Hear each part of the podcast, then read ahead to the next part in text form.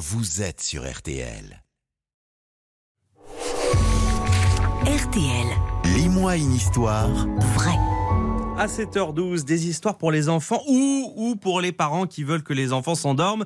RTL vous propose une merveilleuse série cet été. Laurent Marsic pioche dans les collections Gallimard Jeunesse et sélectionne l'histoire d'une personnalité inspirante.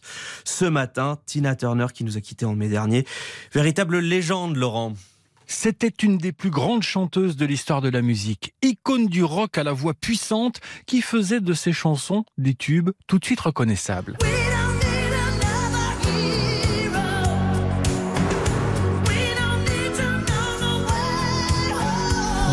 Chanter m'a pris dès la naissance.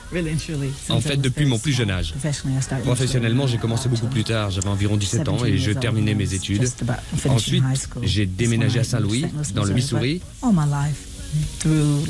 Mais quand je vivais à Nutbush, je participais à des concours, je chantais dans les églises, ce genre de choses. Ses débuts dans la chanson, elle les fait dans les années 1960-70 avec son mari, Ike Turner, qui lui donnera son nom.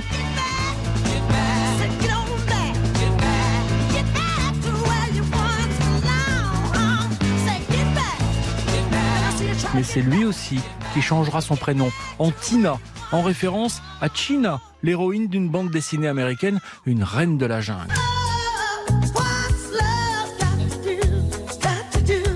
Lui n'était pas vraiment un roi, mais plutôt un cauchemar, un homme violent, égoïste et drogué.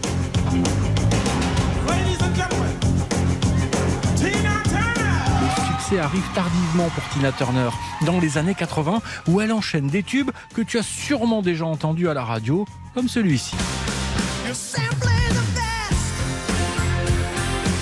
Avec plus de 180 millions de disques vendus, elle est entrée dans la légende, celle de ces femmes qui ont brisé les barrières grâce à leur travail. Tina Turner nous a quittés il y a quelques semaines à l'âge de 83 ans, après avoir été une source d'inspiration, de courage et de force pour beaucoup de femmes. Merci Laurent Marsic. Je rappelle que ces histoires sont issues des collections BAM et Les Grandes Vies aux éditions Gallimard Jeunesse. Le podcast est